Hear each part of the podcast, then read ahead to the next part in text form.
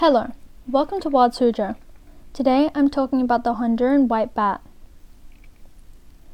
The Honduran white bats are much less scary than the other bat relatives. Instead of being dark and having not a lot of hair, these bats are white and have fur.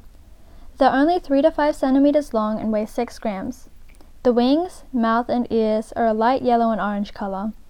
Their color is special because they're one of the only bat species to be white instead of brown or black. Like the name states, the Honduran white bat lives in the Honduras. It also lives in Costa Rica and Panama. They live in rainforests that have a plant called the heliconia plant. They need it for its special leaves that they'll use to make their shelter for the night.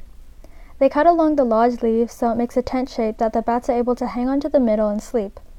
The plants are quite tall so they are able to protect the bats from predators as well. Because of how it makes its shelter, it has a nickname that is the Caribbean white tent making bat. These bats sleep during the day but hunt during the night. This means they're nocturnal. The Honduran white bats eat fruit and plants. Like a lot of other small mammals in the rainforest, they have to be pretty careful of predators.